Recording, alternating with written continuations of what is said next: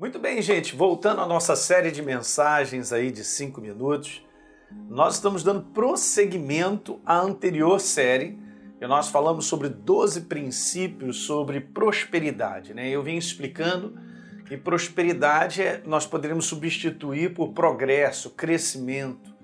Não é só um conteúdo financeiro, apesar de estarmos falando muito sobre finanças mas é um conteúdo do desejo de Deus em ver a nossa vida progredir em todas as áreas.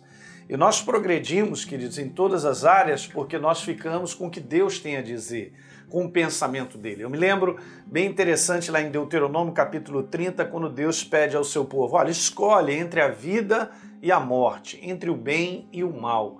Ele estava falando sobre nós termos essa é isso que ele nos deu de nós escolhermos viver a verdade ou o princípio que ele estabeleceu para áreas da nossa vida. É isso que nós estamos falando, princípios bem básicos, simples, eu, eu diria até que são revelações simples de conteúdo que fazem toda a diferença para o nosso crescimento, para o teu crescimento, ok? Então nós vamos dar continuidade agora, mais 12 capítulos, né? Vamos dizer assim, sobre princípios de prosperidade. Então nós vamos para o décimo terceiro, que eu diria o seguinte: o tempo de semear é hoje.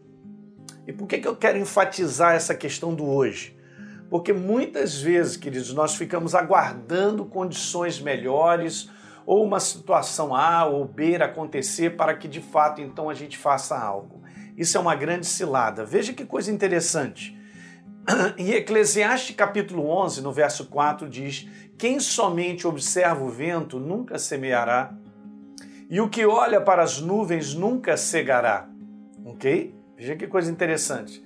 É uma atitude, vamos dizer assim, passiva da nossa parte, porque nós estamos aguardando algo para que então a gente possa fazer. Não é, não é bem assim.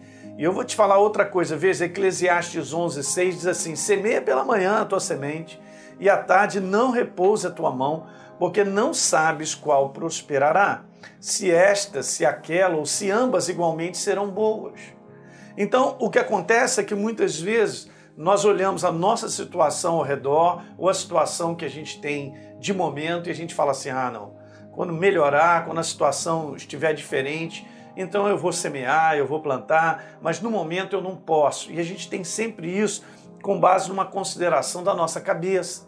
Entende, queridos? Mas eu quero te falar que Deus, em primeiro lugar, precisa ser a nossa atividade contínua. Eu não posso ser passivo, esperando em relação a melhorar para que eu faça algo para Deus. Principalmente nessa questão de colocar no solo. E eu vou dizer isso aqui, ó. Se eu esperar dias melhores para semear, eu nunca vou semear, porque eu só estou esperando. E há quanto tempo eu estou esperando que as coisas melhorem? E as coisas do ponto de vista do lado de fora, gente, sempre estão piores. Então não posso considerar isso. Eu tenho que todo dia ter o meu procedimento.